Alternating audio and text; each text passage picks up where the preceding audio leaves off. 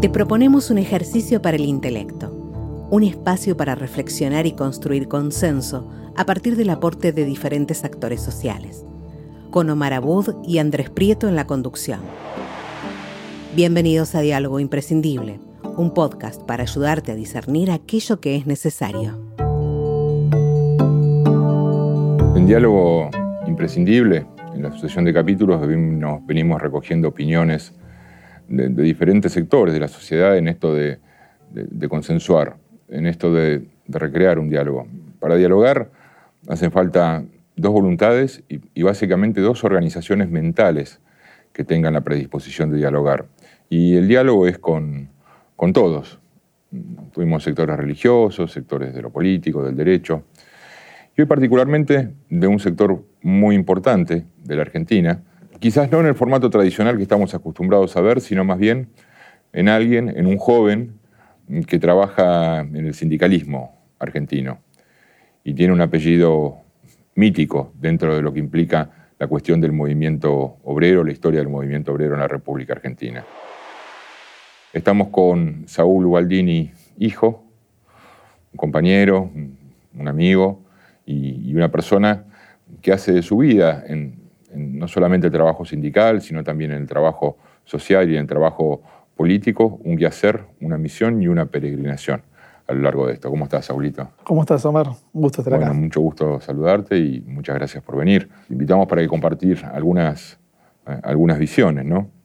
Y esta pregunta es la que le hacemos a todos los, invitados y la, la, primera, ¿no? De los problemas que nosotros tenemos como, como sociedad, es decir, del conjunto de problemas que tenemos en la sociedad. ¿Cuáles consideras que son los más apremiantes y, de alguna manera los que tienen un ámbito de solución en la, en inmediatez o, en el largo plazo? ¿Qué ves vos de nuestra sociedad hoy? A ver, eh, falta de oportunidades. Eh, yo con 38 años, que provengo de una casa, de una familia trabajadora, eh, no era mi padre, no fue mi madre, con posibilidades de haber llegado a un estudio, eh, hoy la falta de oportunidades se nota y la falta de oportunidades se traslada a distintos ámbitos. Falta de poder conseguir un laburo, estable, un trabajo, falta de poder con los más jóvenes conseguir o proyectar una vivienda y no imaginarse tal vez yéndose del país porque el país justamente no te da oportunidades.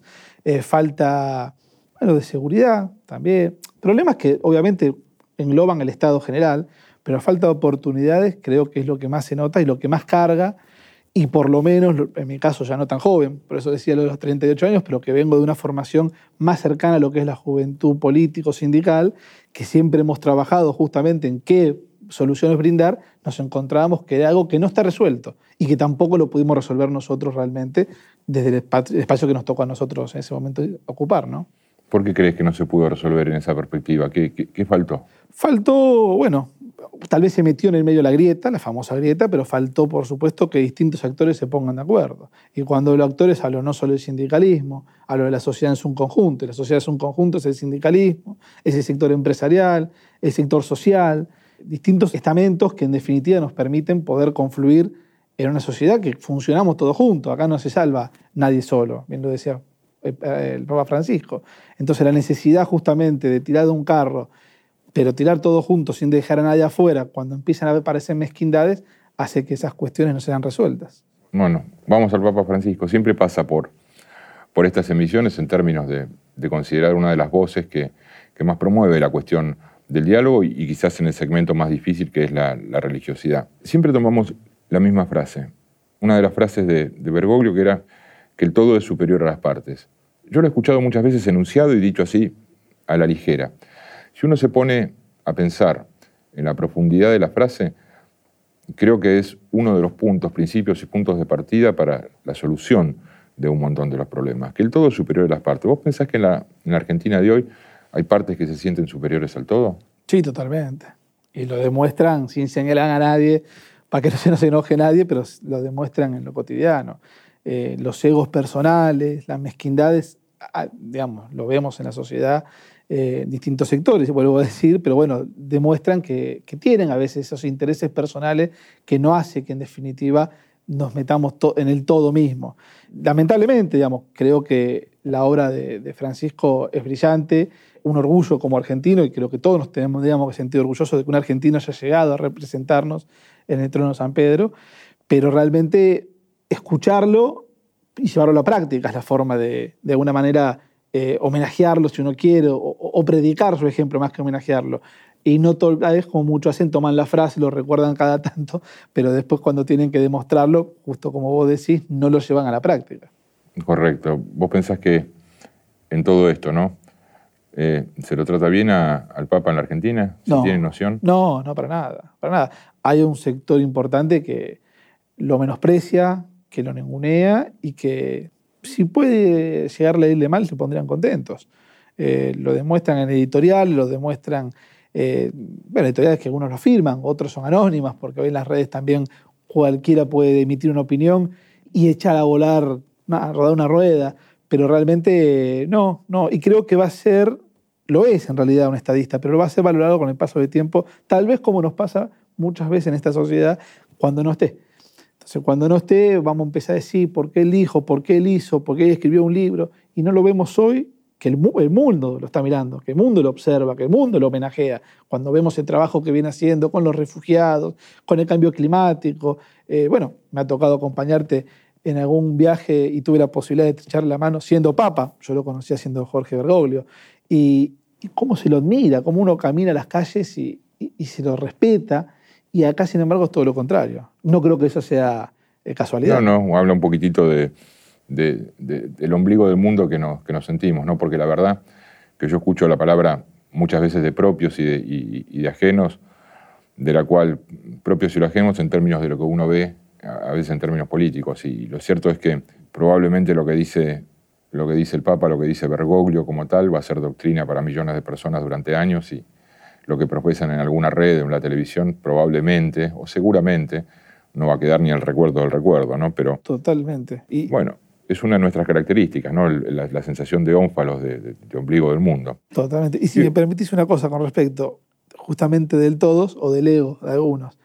Algunos lo siguen viendo como el párroco o el cura de la esquina. Ese es el problema del argentino. Creernos que lo, tenemos, es el nuestro que estaba acá a la vuelta. Es el papa del mundo, no es el papa de Argentina. Esa es la diferencia. Bien, estamos en un tema de diálogo entre los argentinos, el diálogo que promueve Francisco, el diálogo que tratamos de recrear aquí, la visión de, un diálogo imprescindible. ¿Pensás que en la política argentina, cuando se habla de diálogo, se habla realmente de, diálogo o simplemente es un enunciado de corrección política porque queda bien, sentémonos en una mesa de diálogo, pero ¿pensás que se quieren sentar a dialogar, se quieren sentar a monologar? ¿Qué, qué opinas de eso? Eh, bueno, si hay que ser sincero como, como acostumbramos a hacerlo, no, creo que no, no sé. No se habla con la sinceridad que se tendría que hacer. El diálogo realmente sería dejar de lado mezquindades para poder llevar adelante un montón de cuestiones que hoy no son puestas en la mesa, no son resueltas. El diálogo es escuchar al otro y aunque no coincidamos, respetar el pensamiento y no agredirlo. Y hoy vemos que el que piensa distinto es enemigo, eh, no es adversario. Yo vengo de la política a ver, de la época de mi viejo, yo nací en el 83, pero donde el adversario era Raúl Alfonsín, no era el enemigo, pero había diálogo, tenían diálogo. Y Alfonsín lo tuvo en lo personal cuando mi madre, que gracias a Dios la tengo viva, pero tuvo a los 4 o 5 años mío un aneurisma cerebral y él puso a disposición todo para trasladar a donde sea del país. Y lo puso a disposición a su adversario, con el cual tenía diálogo, pero no era enemigo. Entonces creo que la política tiene que llegar a eso, no entrar en la falta de respeto que sí el hijo es o no es homosexual, que si la hija es o no es gordo o flaca, o que si la mujer hace o no, que hoy se meten con la familia, que hoy se te meten en cuestiones que no tienen que ver con la construcción que nosotros buscamos. Entonces digo, el diálogo es otra cosa y creo que estamos lejos. Por supuesto hay quienes lo llevan adelante, ¿no? No es todo lo mismo y lo meto todo en la misma bolsa, pero bueno, eh, a veces eh, esas chicanas son las que tapan las buenas acciones o los buenos gestos de quienes sí predican con el diálogo. Y en todo esto, las redes, los medios de comunicación, los, una mirada sobre eso, una, una, visión así sintética del, rol de los medios y de las redes, Saúl. Eso fue muy crítico hace poco cuando eh, Mario Isi atacó a los medios. Por supuesto es un compañero que en algunas cosas puedo coincidir, en otras no, como muchos de los que estamos en la política, pero respeto mucho la profesión de periodista, del rol de los medios, gráficos, televisivos, por supuesto de las redes, que tienen un alcance inmenso que tal vez no existía antes con otros medios. Por supuesto que hay, sí, un periodismo militante tendencioso de un lado y del otro. Pero nosotros no nos podemos arrogar de que somos carmelitas descalzas y solamente nos atacan y no tenemos compañeros que tal vez también escriben editoriales y también atacan o agreden, que también está mal. Entonces yo por lo pronto, mi viejo, insisto, o, dirigentes sindicales con los cuales me ha tocado trabajar, han tenido una apertura enorme con los medios y un trabajo enorme y formidable con quienes pensaban distinto y no tenían ni temor de sentarse enfrente de quien pensaba distinto, porque es la forma de la construcción también. Los medios son fundamentales, la libertad de prensa es fundamental, hoy las redes son fundamentales porque tienen un alcance, como te decía antes, que no lo tiene hoy otro medio, es el medio tal vez que nos permite mayor expresión, pero bueno, eh, algunos muchachos se ponen un poco nerviosos cuando sale tal vez alguna cosa que no les gusta y no creo que sume, porque volvemos a caer en lo que decíamos antes, sentirnos tal vez superiores, a mí no me pueden decir o me pueden señalar. Y estamos en democracia, está perfecto que, que piense distinto, eh, y más, si firmas haga cargo, siempre que sea con respeto. Perfecto, y de alguna manera a veces también vemos en el rol, cierto, gremial y todas esas cuestiones, ámbitos de disputa y ámbitos de complacencia en términos periodísticos. ¿Pensás que de alguna manera el movimiento sindical argentino tiene la, independencia que lo caracterizó en una época o también está metido en el medio de este juego y de alguna manera, ¿no es cierto?, está más preocupado que por lo que se dice que por hacer. Lo que se dice, si vos estás limpio o has hecho las cosas bien, no es problema. A ver, mi viejo no sabía manejar. Y perdón que lo traiga tanto, pero son ejemplos que, que vienen al caso. Y hubo quien escribió en un momento, un periodista, no escribió, un periodista que hoy está en un canal de cable muy conocido, eh, tenía en América, en canal, canal 2, porque no era América 24, Canal 2, un programa, me acuerdo que estábamos en la casa de él y comentó que lo vieron manejando el Mercedes por la 9 de julio. Y mi viejo no sabía manejar. Me acuerdo que fuimos, los despertamos porque estaba durmiendo. Se quiso comunicar con el canal, no pudo porque ya terminaba el programa, era tarde. Domingo, casi 12 de la noche. Pero el programa siguiente fue a desmentirlo. Y se sentó, era, era un periodista que también tenía escritorio y recibía llamados telefónicos, o sea que se puede sacar fácilmente por la época quién era. Y sin embargo fue a desmentirlo. Y se dieron la mano. Y el periodista terminó diciendo que a él le dijeron. Entonces, ¿qué quiero decir? No lo vio. Pero si no lo desmentía, quedaba. Entonces, a ver, el dime el direte o lo que se escribe, lo que se señala, si uno tiene con qué fundamentarlo, bueno, tendrá en todo caso que la otra parte desmentirlo o, afirmarlo. tal cual, derecho, derecho a replicarlo, derecho a defenderse. Exactamente, y él lo pudo hacer y creo que es la manera para el movimiento obrero que lo pueda también realizar, si tiene algo que en definitiva siente que lo condicionan. No hay que temerle a los medios. La pandemia nos agarró así, bueno, previstamente, de, sopetón. Ya está todo dicho y es caer lugar en común, analizar lo que empezó, que no estábamos preparados. De todo esto, de todos estos cambios que, en términos de comunicación, cambios sociales, cambios personales en cada una de la vida de las personas, ¿no? ¿Pensás que lo peor ya pasó de todo esto? No, no, creo que no. Eh, no porque la pandemia puede estar terminando y ojalá terminase pronto, pero lo que queda, bueno, se siente y, está floreciendo, fundamentalmente mucha pobreza.